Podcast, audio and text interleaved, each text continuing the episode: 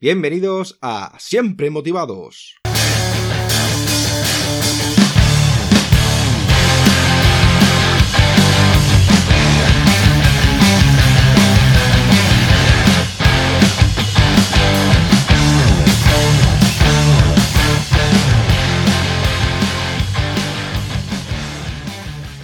Bienvenidos a Siempre Motivados, soy David Peña y hoy tenemos de invitada a Cristina Carmona Botía. Cristina es licenciada en Psicología, posee un máster internacional en Psicología Clínica que realizó en Granada, en el Instituto Europeo de Psicología Aplicada, de la mano de los especialistas más relevantes de toda España, y un posgrado en Coaching Organizacional por el Instituto Superior de Empresa y Comunicación. Dirige el gabinete UP Psicología y Coaching, un centro donde dar respuestas y solución a los problemas, donde aprender estrategias para afrontar las situaciones conflictivas, donde marcar objetivos y llegar a la meta. Alberga una dilatada experiencia en el campo de las habilidades de comunicación e información, así como en la práctica clínica. Ha trabajado en diversos campos como la prevención social con diversos ayuntamientos y colectivos, y la psicoterapia con víctimas de violencia de género o personas con fobia social y la práctica privada atendiendo a adultos. Y sin más dilación vamos a presentar a la invitada de hoy. Hola Cristina, ¿qué tal estás? Buenas David, encantada de compartir esta mañana contigo. Yo estoy muy feliz y es todo un placer tenerte invitada en Siempre Motivados y me encantaría a mí, a los oyentes del podcast, saber quién es Cristina Carmona. Pues, a ver, pues Cristina Carmona es, una psicóloga, yo soy psicóloga, obviamente, y es por lo que eh, en principio pues estoy aquí hablando contigo. Soy también esposa y madre, eh, tengo dos niños, soy una persona a la que le gusta mucho eh, hacer deporte, leer, bailar y una persona con, cierto nervio, la verdad. Soy una persona con, mucha energía y, muy, con mucha iniciativa también. Pues Cristina, ¿de cuándo y por qué elegiste dedicarte al sector del desarrollo personal? Pues el cuándo yo creo que me viene desde muy, muy pequeñita. Siempre me ha interesado mucho y me ha producido muchísima curiosidad la forma de actuar de las personas, el cómo se comportaban y el por qué. Y, de hecho yo recuerdo ver eh, cuando era chiquitita eh, pues programas con mi hermana mayor, que creo que ella fue la que puso la semilla, eh, sobre este tipo de, cuestiones, ¿no? Y a ella le encantaba la psicología y, y hablaba mucho y hablaba eh, y leía eh, libros y eh, pues esos libros estaban en mi casa. Yo recuerdo haber leído pues muy jovencita libros como pues tus zonas erróneas o por ejemplo, bueno, muy pequeñita, muy joven, ¿no? con 14, 15 años o quizá un libro como que me impactó mucho, Los renglones torcidos de Dios, ese más una novela maravilloso en el que se, se adentran en, pues, en la psicopatología en el comportamiento, ¿no? Del, en este caso de, la protagonista y en su forma de pensar. Y bueno, pues todo este tipo de información que llegaba de mi, de mi hermana y demás, yo creo que fue calando, ¿no? Luego, pues, eh, las experiencias personales, ¿no? Que uno va viviendo siempre te van cuestionando y te van haciendo pensar qué es lo que uno necesita, cuándo o la gente que tienes alrededor. Y en general soy una persona a la que le gusta escuchar a la gente, le gusta compartir y además siempre he sido ese foco de um, la, típica amiga a la que la gente va a contarle las cosas y a pedirle, ¿no? Un poco, que, que, se, que se sienten cómodos, ¿no? Y confiados eh, hablando con ella. Y, y bueno, creo que que lo tuve claro, como te digo, desde muy chiquitita que me gustaba ese, ese área y, eh, y bueno, eh, pues nada, me decidí por la psicología, lo he tenido prácticamente claro siempre. Me alegro mucho. Y de todas las áreas en las que te has formado, ¿cuál es con la que más te identificas? De todas las áreas que me he formado, bueno, yo tenía muy, claro que quería eh, trabajar con adultos, me encanta la psicología de adultos, me encanta el trabajar en la parte eh, más clínica. Eh, sí que es verdad que yo he trabajado y trabajo con formación, me gusta, he hecho el CAP, en su momento, que el CAP lo hice en la Universidad de Castilla-La Mancha. Y para poder dar clase, pero no he ejercido en sí como, como profesora eh, en la enseñanza pública y sin embargo sí que he ejercido la formación. También he tocado el campo de, y toco de, en ocasiones el campo de, la empresa, el coaching, ¿no? que me parece, me encanta el, tema de, la empresa, de la empresa y la psicología eh, organizacional y ligada a la, a la empresa pero sí que es verdad que, que mi, vocación ha siempre, mi vocación siempre ha sido clínica, el trabajo con, el, con la persona y, y, es con lo que más me identifico, ¿no? Con, iba a decir con el, con el diván, pero bueno, yo no soy una psicóloga de diván, yo soy una psicóloga de, de trabajo, de trabajar duro, de eh, orientarse a tareas y, de, y a mejorar a mejorar en todo momento. Entonces yo creo que eso es con lo que más me identifico, con la psicología de adultos y con el trabajo de adultos. Dentro de eso, me, las áreas de terapia de pareja y sobre todo de relacionadas con la ansiedad son las que también eh, con las que más eh, quizá me identifico eh, ansiedad depresión la verdad eh, y con las que más he trabajado y donde más cómoda me siento también pues la verdad es que tienes estás formada en bastantes áreas, ¿no? Y una buena trayectoria. Pues, Cristina, a mí me gustaría hablar sobre las terapias de pareja. Y mi primera pregunta es, ¿cuáles son los problemas más comunes de las parejas que se ponen en contacto contigo? Pues mira, los problemas más comunes mm, muchas veces también son eh, como muy eh, superficiales, ¿no? En principio, como de andar por casa, es decir, las tareas domésticas, no nos ponemos de acuerdo, eh, no nos organizamos, es todo un caos. Desde ese tipo de, de demandas, de que sencillamente tenemos, necesitamos eh, hablar más, que es, eh, estos son normalmente problemas de comunicación, cuando la gente, las parejas tienen niños, niños pequeños, por ejemplo, eh, esa llegada, esa interrupción de, de, la nueva personita que llega a la familia, el, el, nuevo orden familiar, el que ya no somos solo una pareja, sino eso, una familia donde la relación de pareja, donde la organización pasa a otro tipo de, de nivel. Esto suele ser una demanda, ¿no? Eh, otra demanda muy habitual eh, son problemas de celos, de celos y de eh, relaciones tóxicas, donde hay que trabajar muchísimo, emociones, inseguridades. Otro problema habitual son las infidelidades, eh, la situación de superar eh, esa situación de, de, como tú has dicho antes, ¿no? De, como comentábamos antes de empezar la entrevista, traiciones, situaciones complicadas, y ahí eh, voy a meter tanto el tema de la infidelidad como el hecho de eh, dos personas que se ven en, en, una misma casa pero que no hacen equipo, ¿no? Que llevan vidas paralelas. Algunas veces la sensación es esa, llevamos vidas paralelas eh, y estamos conviviendo pero no llegamos a ser pareja, no nos apoyamos, no estamos, eso también es bastante común. Bueno, yo diría que esas son la, las más comunes. Otras veces también la demanda es problemas en la sexualidad, pero normalmente, al menos las que a mí me, me llegan, suelen ser una consecuencia eh, no hay relaciones sexuales, no hay, hoy son, o, o, son pocas, o son, no hay entendimiento, y suelen ser una consecuencia eh, de otro tipo de problemas, ¿no? El que haya, pues es una falta de complicidad, el que haya una falta de, de, eh, de organización y de de comunicación en la pareja, el que haya, pues eso, problemas de celos, de infidelidad, otro tipo de cosas que al final lo que hacen es que eh, terminan por, eh, generar problemas también en, el área sexual. Y, eh, y bueno, también a veces crisis que vienen, que vienen dadas por la situación de que una persona pues sufre un cambio en su vida, ¿no? Las personas vamos individualmente pasando crisis y evolucionando y entendiendo la crisis como una evolución de la persona y durante ese proceso de evolución pues resulta que una de las partes evoluciona pero la otra no, o evolucionan hacia sitios distintos y a veces pues reorganizar esa situación de pareja y de alinearla pues es complicado. Y bueno, y por último también diría que también llegan a terapia por situaciones de sencillamente queremos separarnos pero, eh, y lo tenemos claro incluso, pero queremos hacerlo de una forma organizada, queremos hacerlo lo mejor con los niños, queremos que todo funcione. Y ese sería el, el caso de terapia, no terapia, o sea, de, de, pareja, no pareja que llegan, pero, pero bueno, también se dan esos casos. Creo que esto más o menos es lo, eh, lo más eh, habitual. Que son, son, una poca de cosas, la verdad. ¿Y cómo, sí, es la, sí.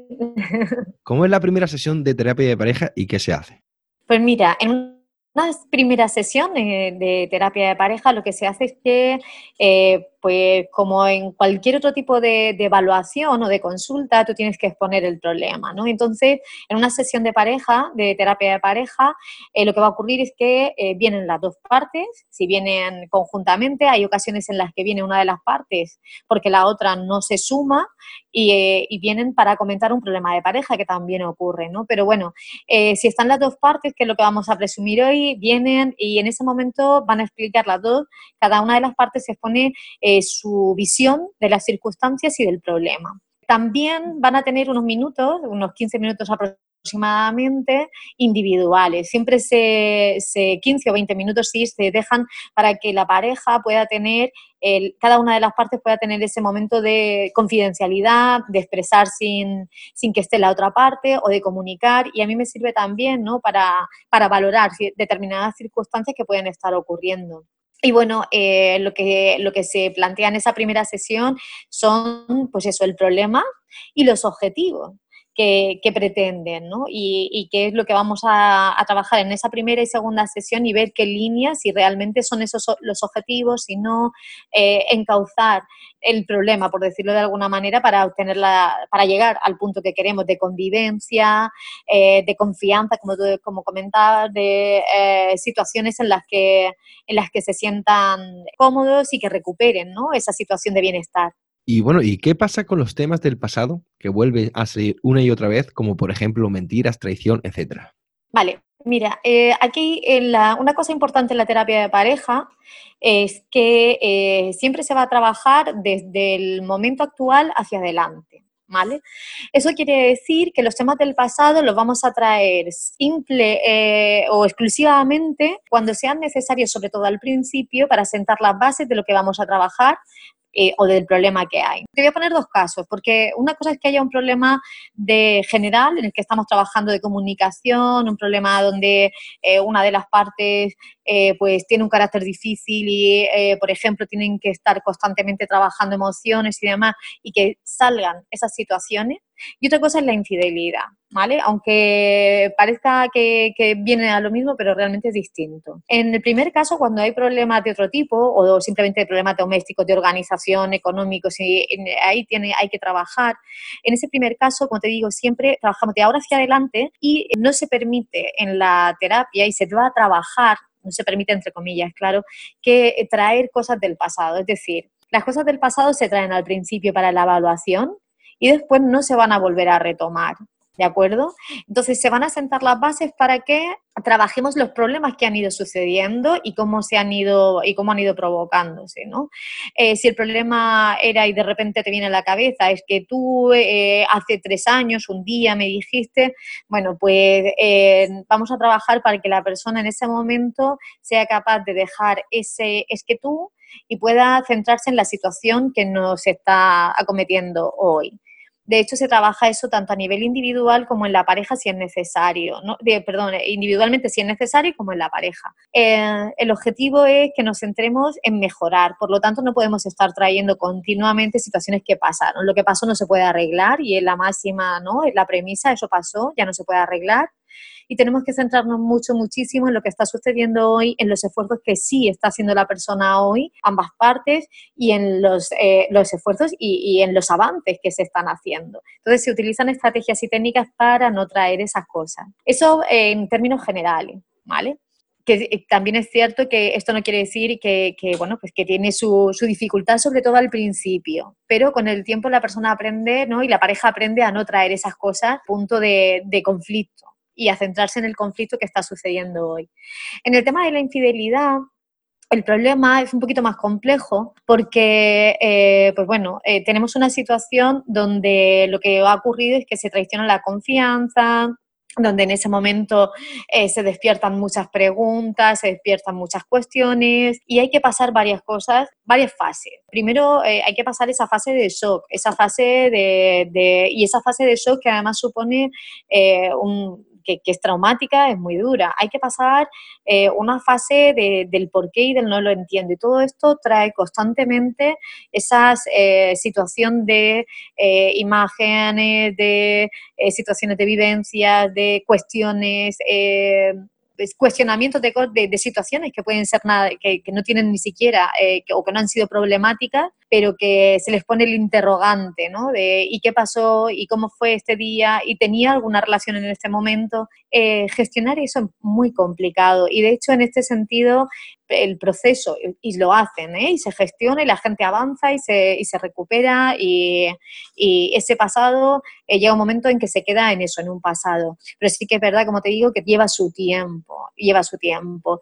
Y eh, el principio normalmente es duro. Entonces hay que trabajar eh, con tanto con técnicas de detención del pensamiento para que la persona no se no, empiece en, un círculo vicioso donde al final no, termina de, salir y se enrede ¿no? y, y le produzca esas sensaciones negativas hay que trabajar muchísimo también la comunicación en ese momento y el, puedan estar el derecho a hablar, pero también hablar sin entrar en el pasado, ¿vale? La persona sabe que tiene derecho a hablar, pero volvemos ahí otra vez al punto que te decía antes o a preguntar, preguntamos de aquí para adelante entrar en lo que ocurrió, entrar que muchas veces es eh, una necesidad, en ese, sobre todo en los primeros momentos, lo que hace es normalmente eh, pues sensibiliza aún más la situación. Con lo cual, el trabajo, como te digo aquí, es un poquito más complejo, pero también se, se hace. Cuando las dos personas tienen claro que quieren avanzar juntas en el término de cuando hay una infidelidad y, que, que, se quieren y que lo van a hacer, este trabajo no digo que, que sea fácil, pero se consigue, se avanza y todo esto va quedando eh, atrás. Y de hecho, pues relativamente con poco tiempo, pues puedes ver que, la situación se puede ir normalizando. Preguntas, dime. Ahora, hablando de eso de ser infiel, eh, ¿es posible recuperar la confianza después de una traición? La confianza, sí, es posible eh, recuperarla, pero la confianza sí que es verdad que eh, es, eh, no, se recupera de un día para otro, es un trabajo de fondo, ¿vale? es quizá más sencillo en un primer momento eh, conseguir encapsular esos recuerdos o esas situaciones y encapsularlas, pero la confianza es algo que, además va también ¿no? pues a brote, ¿no? Es algo que lleva pues su tiempo, lleva pues mucho trabajo porque eh, realmente eh, la persona que decide quedarse tiene que decidir confiar en una persona que, que, le ha traicionado. Y esa decisión conlleva un riesgo elevado eh, para esa persona que lo vive eh, pues con dolor, ¿no? Y lo vive con, un quiero, pero al mismo tiempo eh, me siento mal y tengo miedo. Entonces, ese, ese miedo, si la relación ha sido buena, si la relación anterior, quiero decir, hay una buena base, también vamos a lo mismo, las dos personas se quieren, esa confianza se recuperará antes. Al principio es muy costoso y eh, hay que hacer ciertas concesiones normalmente, ambas partes eh, hacen concesiones para manejar la situación de seguridad, ¿no? el sentirse seguro. Y esas concesiones pueden ser cosas como que, pues, eh, avisar, si, o por ejemplo, a lo mejor al principio, si vas a ir a algún sitio, pues avisa, oye, estoy en tal sitio, no te preocupes, que llego eh, a tal hora. Eh, parece una tontería, pero cuando han habido situaciones de, de, este tipo, pues eh, un retraso, una situación que en cualquier otra pareja podría ser cotidiana, aquí no disparan la ansiedad. Entonces, la, tanto la persona que ha sufrido la traición tiene que aprender a gestionarlo, y a dar un poco de cuerda, y la otra persona tiene que entender que eh, la persona que ha traicionado, que la persona que ha sido infiel, tiene que entender que eso está ahí, esa sensación, y entonces trabajar para minimizar eh, esa inseguridad de la otra parte, lo que no significa perder privilegios como personas individuales ni como pareja, ni mucho menos, ¿no? Pero sí ajustar determinadas... Eh, puntos para llegar a, acuerdos de seguridad, ¿no? que permitan a la persona, a ambas partes sentirse cómodas y sobre todo al principio. Con el tiempo este tipo de situaciones también se van relajando y no es necesario. También es cierto que eh, sobre todo pues el primer año, ¿vale? Y aquí te, das cuenta, hablo de un año, pues hay brotes de, de situaciones de crisis, de angustia, de inseguridad y eso es lógico también. No sé si he respondido bien a tu pregunta. Sí, sí, perfectamente. Pero que digo que es una situación bastante difícil. Yo, gracias a Dios, nunca he pasado por esa situación. Pero tienes que querer mucho a una persona para poder llegar a perdonar a esa persona que te digamos, que ha sido infiel contigo, ¿no? Y el recuperar la confianza tiene que ser duro, porque yo creo que el rencor ese es difícil, ¿no? Tienes que querer mucho a una persona para luchar, para volver a conseguir, digamos, que tener que esa relación vaya bien, ¿no? Y una pregunta que tengo una duda, ¿quién va primero, la mujer o el hombre? ¿Quién va primero? ¿A la terapia? ¿Te refieres? Sí, a pedir ayuda, ¿no? Cuando hay una relación de pareja ahí, ya sea por, infidelidad, no sea por que haya mala comunicación, que no haya pasión, pero ¿quién suele ir más o menos, por mayoría, si más o menos que tengas tú de contacto de la, de la gente que hayas tratado? Pues eh, si, quieres que te diga la, verdad, no tengo una estadística ahora mismo hecha. Generalmente ellas, ellas eh, reclaman más terapia eh, por, problemas relacionados con la relación. Con relación, ya no digo mm, terapia de pareja, sino en general. Ellas quizá tienen menos dificultades a la hora de pedir ayuda en este sentido y consultar. ¿de acuerdo? Pero son muchos hombres también los que llaman y piden ayuda terapéutica eh, para la relación de pareja, ¿de acuerdo? Pero yo te diría, eh, pero eh, te diría que ella, pero ya te digo, es algo que no, es una sensación, no tengo hecha una estadística de quién ha llamado, si ha sido él, y, ahora que lo dices, me lo apunto porque la voy a hacer, lo, voy a, lo voy a valorar. Sí, sí, porque Sí que es cierto, y además es interesante, ¿no? Que, como te digo, que, sí que, eh, curiosamente, por ejemplo, eh, hace un par de años estaba convencida, tres años, estaba convencida de que las demandas que yo tenía en la consulta eran sobre todo eh, relacionadas con la ansiedad y hubiese puesto la mano en el fuego por ello, y al hacer el análisis estadístico resultó que no. Resultó que la mayoría de las consultas y de la mayoría de, de las demandas tenían que ver con problemas de relaciones de pareja, relaciones eh, otra cosa es que, como te digo, en muchas ocasiones venían vienen una de las partes, viene una de las partes nada más, pero la demanda mayor tenía que ver con relaciones de pareja. Si luego había ansiedad o era secundario al problema de relación de pareja o depresión. O, eh, entonces, por eso te digo, te, digo que esto es una sensación, pero habría que cogerlo un poco con, ¿no? Entre comillas, porque es posible que, no sea así, pero bueno, yo creo que sí. Lo que sí te puedo asegurar, como te digo, es que la mayor demanda que tengo aquí son siempre eh, relacionadas con problemas de pareja. Ya vengan las dos partes o una sola. Eso sí te lo aseguro. Para ti, ¿qué es ser una buena pareja? Pues mira, para mí, y, yo creo que, a ver, el, para mí, me preguntas para mí y es algo muy, muy particular, ¿no? Eh, porque las relaciones de pareja se mantienen en base a una serie de criterios que dependen mucho de, cada de las personas, ¿no? y hay tantos tipos de relación de pareja y de buenas parejas como personas hay en el mundo, pero sí que hay una serie de, cosas que normalmente, eh, o de puntos que están eh, que son claros a nivel eh, de estudio y yo los comparto. Eh, una buena relación de pareja, por supuesto, lleva siempre una serie de ingredientes que son el respeto, la confianza y cuando digo la confianza es la seguridad de que cuento con la otra persona, de que puedo contar con ella, de que estamos, hacemos equipo y la expresión del, del cariño, del amor, la comunicación y un proyecto de futuro común, ¿no? El tener ilusión por, ambas, por, parte de, por ambas partes. Y bueno, la sexualidad, para mí eh, creo que la sexualidad también es lo que en muchos casos ¿no? nos diferencia una relación de pareja de una relación de, amistad. ¿no? Sí que es cierto que las relaciones de, de, pareja en determinados momentos pues sufren van sufriendo crisis, como te decía, y pueden ir pivotando sobre la sexualidad como algo un punto más eh, importante al inicio, a lo mejor, eh, luego el, proyecto de futuro en otro momento, o, pero mm, sea como sea, quiero decir, esté más intensificado para mí una relación de pareja, una buena relación de pareja, ya te digo, contiene estos ingredientes, el respeto, el cariño, la demostración de ese cariño, la ilusión por parte de ambos de, de hacer cosas, de compartir momentos y el hacerlo, el compartirlo y el sentir que, que puedes ser la persona que tú eres sin, sin, dificultades, la confianza era lo que decía, ¿no? Y que esa persona te apoya y, viceversa. Totalmente de acuerdo contigo. Me alegro.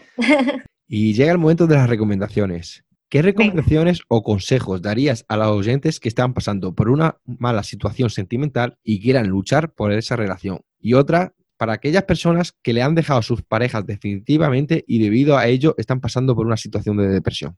Primera pregunta. La primera pregunta es, estamos pasando un mal momento, quiero seguir con mi pareja, ¿qué hago?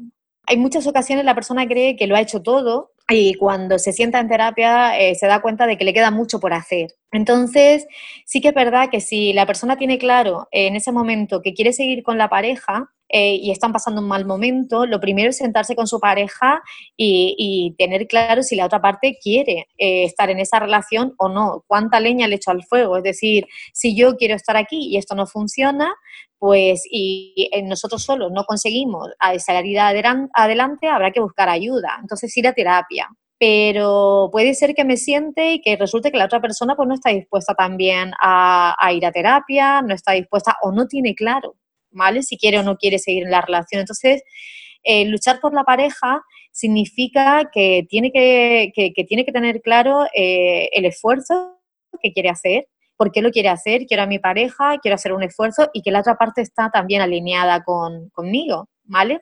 Porque es cierto que a veces llegan aquí personas, yo voy a luchar por mi pareja, pero es que la otra persona le ha dicho claramente que no le quiere. Entonces, lo que tenemos que hacer no es luchar por tu pareja, es hacer un duelo y empezar a vivir tu vida, disfrutarla de otra manera. Cuando sí está ese, esa sensación de es que eh, queremos estar, lo estamos pasando mal, pero no conseguimos avanzar, Normalmente hay problemas de base que, pues dentro, cuando uno está dentro de la pareja, pues no ve con claridad o lo ve con claridad, pero no es capaz de, estructurar el, cómo afrontarlo, ¿no? Eh, o le faltan estrategias a lo mejor de comunicación para resolver conflictos, o el conflicto está ya tan instalado que no son capaces de hablar y decir tres palabras sin que se produzca un cabreo, ¿no? Y una explosión y que chillemos y que digamos, bueno, pues para todo eso ir a, ir a terapia, porque la terapia lo que te va a ofrecer es un espacio seguro donde todo eso se va a controlar, donde se van a dar estrategias para que ambas partes puedan hablar, hacerse peticiones, expresar eh, tanto eh, lo negativo y que tenemos que cambiar como lo bueno. Y, lo que tenemos que dejar eh, sin tocar o incluso provocar más situaciones positivas, ¿no? Porque es verdad que muchas veces una pareja que está un poquito fastidiada, pues al final nos centramos mucho en lo negativo y lo positivo pasa, se pasa por alto. Entonces, pedir ayuda, pedir ayuda sin duda. Si la pareja quiere quedarse en la relación, pero no quiere ir a terapia, eso pasa en ocasiones, siempre puedes acudir a terapia y una vez que estás allí se te va a ayudar también a comunicarte con tu pareja, a gestionar emociones, a gestionar peticiones, de manera que eh, pues, vayas conduciendo también la situación hacia hacia el objetivo, que es que la relación mejore. Eso para la primera pregunta. Segunda pregunta, era el duelo. Mi pareja me ha dejado, ¿qué hago? ¿No? Eh, ¿cómo, ¿Cómo lo supero? ¿Cómo, pues primero hay que permitirse el duelo. Eh, una de las cosas que ahora mismo yo creo que es muy complicado y que, eh, las redes no, ayudan es el hecho de que eh, cuando tú dejas, cuando una persona te deja o cuando dejas a una persona, cuanto mayor tiempo has pasado con esa persona, cuanto más intensa ha sido la relación, más se echa de menos a esa persona, incluso aunque aun cuando tienes claro que no, que no quieres estar con esa persona. Si te han dejado y tú no quieres dejar esa relación, pues la sensación de pérdida y el dolor es horrible. Y las redes nos permiten eh, ver constantemente eh, qué hace esa persona, dónde está, con quién habla. Bueno, pues esto es nefasto. Entonces, una de las primeras cosas que hay que hacer es cortar. Eh, cualquier comunicación puede sonar muy, muy agresivo, pero es que si no, no nos permitimos hacer realmente ese duelo y salir adelante. Entonces, entrar constantemente, por ejemplo, a ver dónde está esa persona, con quién habla, con quién no ha hablado, qué hace, qué deshace, eso es una conducta que hay que eliminar hay que retomar relaciones sociales, que a veces es verdad que es complicado, hay que retomar relaciones con el círculo personal, eh, hay, que, hay que hacer un, reseteo eh, integral aquí, porque muchas veces no es solo dejar la persona o, que, la persona te deje, sino que, dejas una forma de vida, dejas un proyecto de vida, dejas familiares, amigos y hay que aceptar que eso pues, es duro, que al principio se pasa mal es un duelo, es un duelo, pero también es cierto que, bueno, que esto no nos puede ser más grande e impedir que hagamos nuestra vida eh, día a día. Esto quiere decir que hay que echarse ese dolor un poco a la mochila y salir y sacarlo a pasear, ¿vale? No, no dejar de hacer cosas que, que te hagan sentir bien. Por ejemplo, si hay cosas como el deporte que te hace, te hace sentir bien, no se deja de hacer deporte. Si te gusta salir a tomar un café o una cerveza con los amigos, no se deja de hacer eh, esa salida. Porque al final nos vamos quitando cosas eh, buenas que, cosas que nos hacen sentir bien y eso lo que hacemos es que vamos acumulando eh, esa falta de lo bueno, ¿no? de las cosas buenas. Entonces, sobre todo enfocarnos a que es la oportunidad de, mejorar personalmente. Yo sé que esto decirlo así suena como muy fácil, pero bueno, es un duelo. Al fin y al cabo es un duelo eh, con el que, que, que hay que hacer y que en ese momento hay que plantearse, pues bueno, qué cosas he dejado de hacer que me gustaban hacer y ahora puedo hacer, qué cosas me gustan y voy a seguir haciéndolas aunque me sienta un poquito mal y seguir, seguir adelante, ¿no? Permitirse el llanto, permitirse, pero no ahondar, como decía, permitirse el llanto está bien, eh, permitirse echarse de menos, echar de menos a la otra persona, pues es lógico, pero no ahondar, pues eso, buscando en redes, intentando eh, contactar constantemente con esa persona que ya nos ha dicho que no y buscar otras vías de, satisfacción, que al principio serán duras y difícil que, que sentirlas plenamente, pero que si nos mantenemos, pues todo el, casi todo el mundo puede hablar de, alguna, algún desengaño amoroso y la gente está aquí y, estamos aquí, ¿no? Pues de esto se sale, ¿no? Y sobre todo mirar hacia el futuro y a esas pequeñas cosas que te hacen sentir bien. Sí, Cristina, yo mismamente estoy aquí. La verdad es que es una situación, eh, yo he pasado por esa situación, ¿no? Y es bastante duro, es duro porque... Es que yo, por ejemplo, yo cuando me, iba a acostar, yo temía la hora de la noche, ¿no? Cuando me iba a ir a dormir, que no dormía porque es que cuando me venía todo mi remordimiento de conciencia, todas las cosas mal que había hecho, porque me, ahí me autocastigaba por haber sido como había hecho las cosas, ¿no? Y, y, pasé un periodo de tiempo bastante malo, aunque sé lo que es, pero sí, con esfuerzo y sacrificio y ante todo tienes que ser sincero contigo mismo, tienes que saber y admitir que tienes un problema, porque es un problema, es un, problema de, que, de autoestima, de que no tienes ganas de vivir, ¿no? que era mi, situación. Y gracias a, los especialistas como vosotros, que es la psicología y la, la psiquiatría, pude seguir adelante, pero claro, vosotros y nos podéis guiar por un camino, ¿no? Que es correcto, ¿no? Pero nosotros tenemos que poner ese esfuerzo para seguir adelante, ¿no? Sí. Entonces a mí me animó mucho la lectura, como yo he dicho anteriormente en otros podcasts, el deporte, eh, la música, la música, eh, por ejemplo, yo cuando voy a hacer, voy a correr, ¿no? es mi momento de meditación, mi momento de para encontrarme mi yo interior, ¿no? Y la verdad es que a esta gente que están pasando por esta situación, eh, ánimo, porque es así, ¿no? Que una, es un periodo bastante difícil, ¿no? Y, lento, pues lento, ¿no? Y, por, y Puede ser lento, sí. Que hay una cosa que has dicho que me parece muy interesante, porque has dicho eh, que eh, cuando llegaba la noche, ¿no? Te venía todos esos pensamientos, toda esa negatividad. Y es verdad que en muchas ocasiones la gente cree que no va a poder vivir sin esa persona, ¿no? Y la mayoría de las personas, pues, tienen una historia previa sin esa persona en su vida y tienen una historia previa donde han disfrutado, donde han tenido eh, relaciones, ilusiones y esa persona no estaba. Y el hecho de que esa persona no esté no implica que, que, no vayas a poder vivir y no vayas a poder disfrutar nunca más. Pero sí que es verdad que eso, ese tipo de pensamientos y ese tipo de emociones hay que eh, gestionarlas. Y muchas veces sin ayuda terapéutica no se consigue, ¿no? porque necesitas estrategias, necesitas saber exactamente en ese momento que estás pensando que estás llevando eh, eh, tu situación al extremo, que estás eh, quizá viendo una catástrofe que no tiene por qué ser así y todo eso a veces se hace muy complicado. Pero, y bueno, y, como tú decías, muchas veces, ¿no? Pues como que el día lo apacigua todo, ¿no? La actividad, pero cuando uno se sienta, se para, es cuando le viene el aluvión. Pues eh, ese es el momento, es verdad, de, de, de buscar ayuda si uno ve que, no, que no llega con eso. Pero bueno, yo en tu caso, por ejemplo, hay una cosa también interesante que has dicho y es que te agarraste a aquellas cosas que sí que te hacían sentir bien, el deporte, la música, la lectura, que es lo que, lo que hay que hacer también. Mm. La verdad es que al principio me costó hasta que volví a coger, fíjate que a mí me encanta el deporte, ¿no? Pero yo estuve durante tres, cuatro meses hundido, ¿eh? hundido, que es más que, vamos, quería estar encerrado en la habitación, todas oscuras, no quería hablar con nadie y cuando salía era para, para ser sincero, emborracharme y olvidar las penas en el alcohol, que eso lo que hace es agravar más el problema y, y traerte más problemas a tu vida porque es el gasto de dinero, eh, más vicios y, malas influencias. Bueno, que al final, pues el cajón de mierda se llena más de mierda, y es así, ¿no? Hablando mal y claro, ¿no? Y la verdad, hasta que.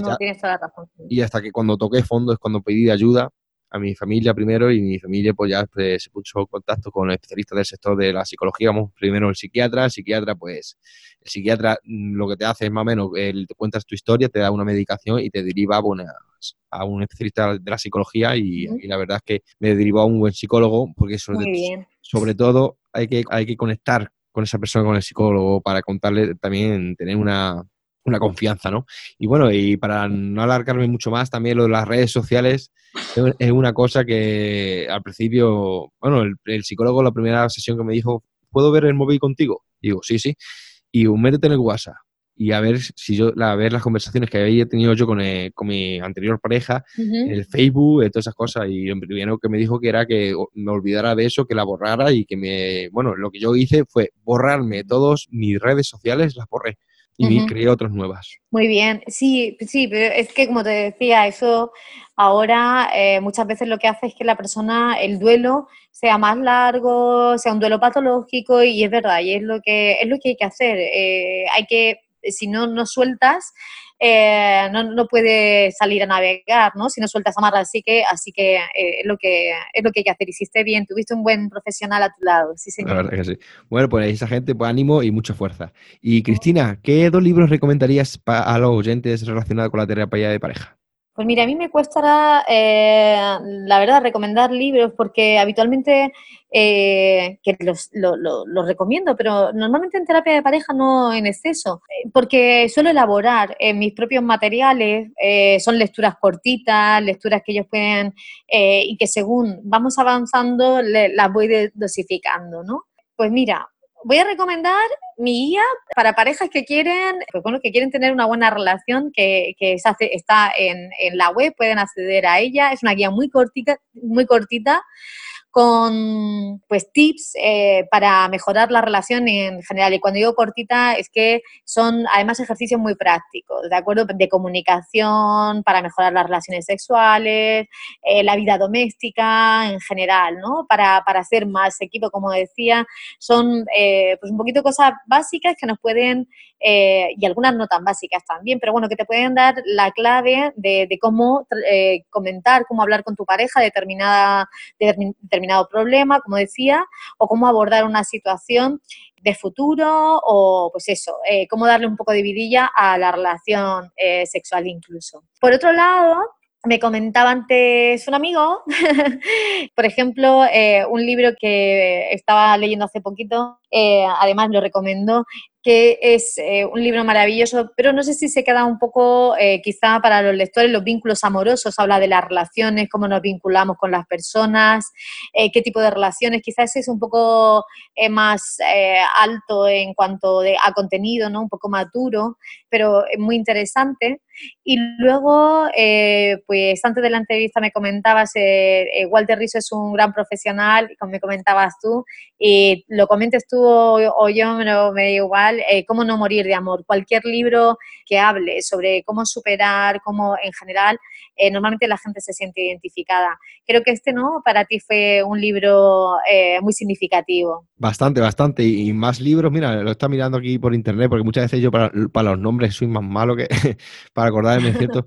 Tiene muchos, porque, por ejemplo, también leí uno que dice, ya te dije adiós, ahora como te olvido, un libro muy bueno. Eh, tiene varios libros. La verdad es que es un psicoterapeuta bastante reconocido a nivel mundial y a mí me ayudó bastante, ¿no?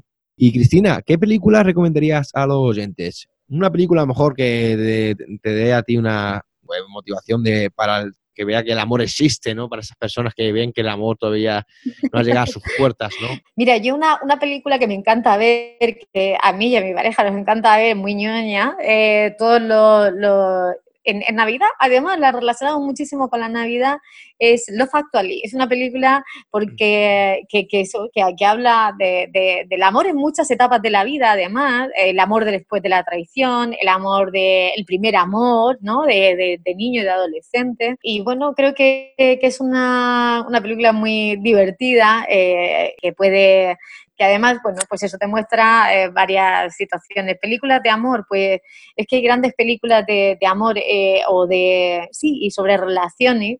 Los puentes de Madison es una película también, ¿no? Sobre, sobre, que habla sobre el amor, sobre las relaciones, sobre eh, cómo nos vinculamos, ¿no?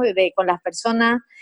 pero precisamente películas de amor hay, hay muchísimas. Quizá de amor o de comedia romántica, quizá, fíjate, yo te diría que, lo que no recomiendo es que, busquemos quizá, fíjate, el amor, eh, el, amor verdadero como el amor de, las películas, precisamente, ¿no? Porque además las películas, sobre todo las comedias románticas, se suelen quedar en esa primera parte, eh, del flechazo, pero quizá eh, el día a día, la convivencia y tal es lo que se aborda menos, aunque también hay grandes películas sobre esto, películas, otro tipo de películas que, pueden ser muy interesantes, como que, presentan también historias de, amor, quizá distintas, Amélie, especiales, entre personas eh, más peculiares y que también son válidas ¿no? y, son eh, maravillosas y que además producen una sensación, eh, a pesar de, de, ese entorno tan peculiar, producen una sensación de, de, bienestar, de motivación, de ilusión, ¿no? todo tan tan mágico, quizá tan casual, tan interesante y tan, tan bonito, ¿no? Con esa parte como de magia. Pues yo voy a recomendar dos, que es El diario de Noah, una película para mí de las mejores que hay de, del tema de, de, romance, ¿no? La verdad es que es una película preciosa, os recomiendo el que no la haya visto. Y una película también que me gusta mucho, que es más comedia romántica, El lado bueno de las cosas. Mm. Es una película que eh, te ríes y aparte es una película que es bastante bonita. Bueno, Cristina, para terminar, háblame qué planes tienes de futuro, si tienes pensado algún proyecto y dónde podemos contactar contigo.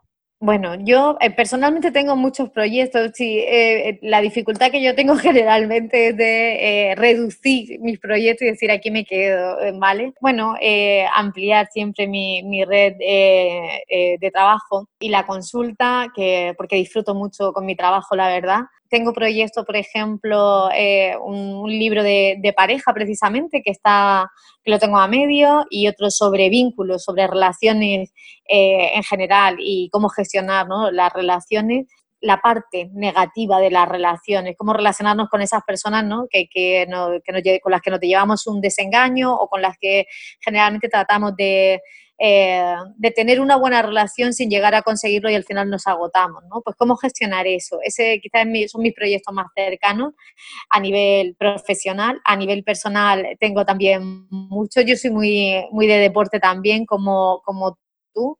Eh, me gusta eh, hacer deporte, me gusta muchísimo bailar y además a, nivel, ¿no? De, de, intentar llegar a niveles de técnicos buenos también, sea flamenco, sea mm, ballet clásico, sea lo que sea, me encanta. Y bueno, pues eso, un montón de cosas más. Yo siempre tengo muchas cosas pendientes por aprender y por hacer.